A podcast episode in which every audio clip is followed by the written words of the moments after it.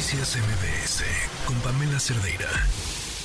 A ver, hay un, dato que brinca en temas de seguridad por el salto que da de un año a otro, al menos esto es lo que reporta eh, Redín, que tiene que ver con los temas de víctimas de secuestro menores de edad.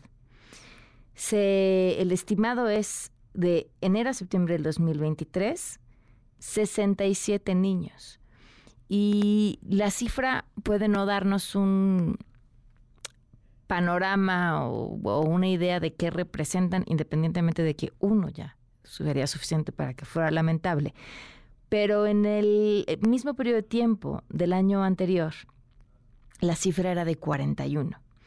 Entonces, por supuesto, entonces el número de 67 genera muchísima preocupación, siendo además la Ciudad de México el lugar con mayor número de niños reportados como secuestrados. Le agradezco a Jesús Villalobos, integrante del Consejo Directivo de la Red por los Derechos de la Infancia en México. ¿Cómo estás, Jesús? Buenas tardes. Hola, ¿qué tal? Buenas tardes, Pamela. Un gusto estar contigo y con tu auditorio. Jesús, estos, estos datos, estos 67 niños, ¿vienen de las denuncias? Sí, es justamente eh, por parte nosotros los recabamos la información de directamente de los medios oficiales. Ok. ¿Y está en primer lugar la Ciudad de México y luego quién le sigue? El Estado de México, justamente, después Veracruz. De hecho, es en ese orden. Primero es el Estado de México, mm. después Veracruz y, después la Ciudad de México. Y después la Ciudad de México. Son los, son los tres este, estados como tal más importantes en, términos de secuestros. Oye, ¿y se ha mantenido así a lo largo de los años o ven algún movimiento? Sí, esa es una constante. Eh, de, hecho, desde que se tiene medición, esos tres estados son los que han destacado. En el caso del Estado de México todavía la cifra es un tanto complicada porque tiene así como que los datos más preocupantes en distintas áreas que, tiene que ver con niñez y adolescencia. Mm, ¿Por qué? ¿Qué otros datos preocupantes? Sí, por ejemplo, en el tema de desapariciones forzadas, incluso también en la Ciudad de México tiene eh, es parte de esos de esos datos y está en tercer lugar también.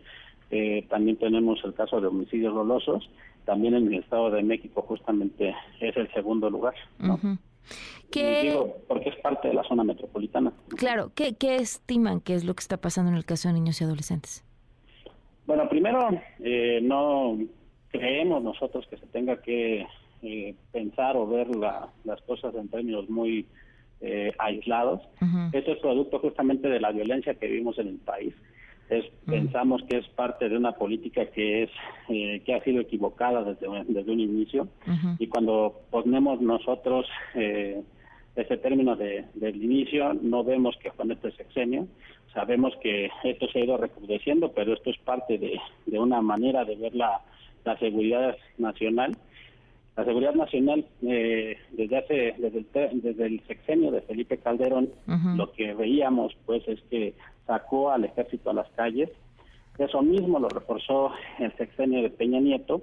Y hoy en día cuando nos habían comentado que, que iban a suceder otras cosas pues eso no sucedió de hecho eh, nosotros vemos y los datos así lo reflejan pues eh, que se ha reforzado, de hecho, cada vez más la presencia del ejército en las calles. Eh, vemos con mucha preocupación que ya no solamente el ejército está en las calles, sino se encuentra en todo nuestro cotidiano. Hace poco tiempo anuncian incluso los premios, el Premio Nacional de Deporte, incluso la Sedena gana uno de los premios. Pues entonces está en todos lados. Entonces consideramos que es esa la, la condicionante que nosotros tenemos en la sociedad para vivir lo que estamos viviendo ahorita y tener los datos que desafortunadamente no han cambiado, sino que se siguen recrudeciendo. Uh, relación, ¿hay, ¿hay, hay, algunos datos sobre estos menores, las edades eh, promedio? No, nosotros lo que tenemos como registro, porque así también lo, lo manejan en la, en la página oficial, eh, de la, en la Secretaría de Gobernación, lo que nosotros vemos es de 0 a 17 años.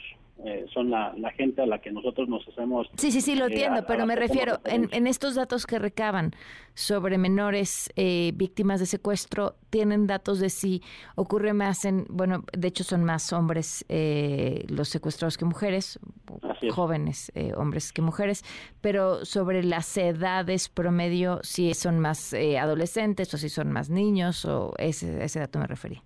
Sí, ese dato no lo tenemos, pero justamente lo que tú comentas es algo que es muy interesante porque eh, lo que vemos es que en el caso de los secuestros, dos de cada tres secuestros se perpetran en contra de hombres. Y en el caso, por ejemplo, de desaparición forzada, el dato es al revés. Dos de cada tres son mujeres. Mm, qué extraño. ¿Y a qué crees que se eh, deba? Lo que pasa es que en el caso de los secuestros tienen una línea trazada y también ahí sí hay eh, eh, datos que nos dicen por qué secuestran más a hombres que a, que a mujeres. Y lo que vemos es que en el caso de, los secuestros, el 83.1% se refiere o los retoman por el caso de las extorsiones. En el caso de, la, de las desapariciones, de manera desafortunada, lo que vemos es que eh, a las niñas y a las jóvenes eh, a las adolescentes, pues más bien eh, es el principio para entonces hablar después de trata. Entonces, mira, lo que quisiéramos también nosotros resaltar es que, como tú lo comentabas en un inicio, si bien parecería que, que con respecto a la cantidad de niños que hay en, en México, este dato parecía que es poco, y queremos nosotros resaltarlo, porque con uno que, que fuera sería suficiente para que la sociedad en su conjunto pues tuviera participación en ello. El problema es que nosotros vemos que de esto se habla poco. Sí. Tenemos que tenemos necesariamente que ponerlo en la mesa de todos lados, ¿no? Eh, eso es lo primero. Lo segundo es que eh, también vemos que el crimen organizado en otro momento lo que veía, lo, lo que hacía, pues era eh, arreglar o hacer sus actividades, pero no con este grado de saña. Cuando tú atentas contra un niño o una niña o un adolescente, estás atentando contra lo más sensible de las familias, contra lo más sensible que tenemos nosotros en el país. Entonces, si bien antes no sucedía de manera tan marcada, hoy sí está pasando y lo tenemos nosotros que denunciar. Pues gracias por, por poner ahí el tema y la agenda y el ojo. Muchísimas gracias, Jesús. No, muchas gracias a ti, Pamela. Buenas tardes. Noticias MBS con Pamela Cerdeira.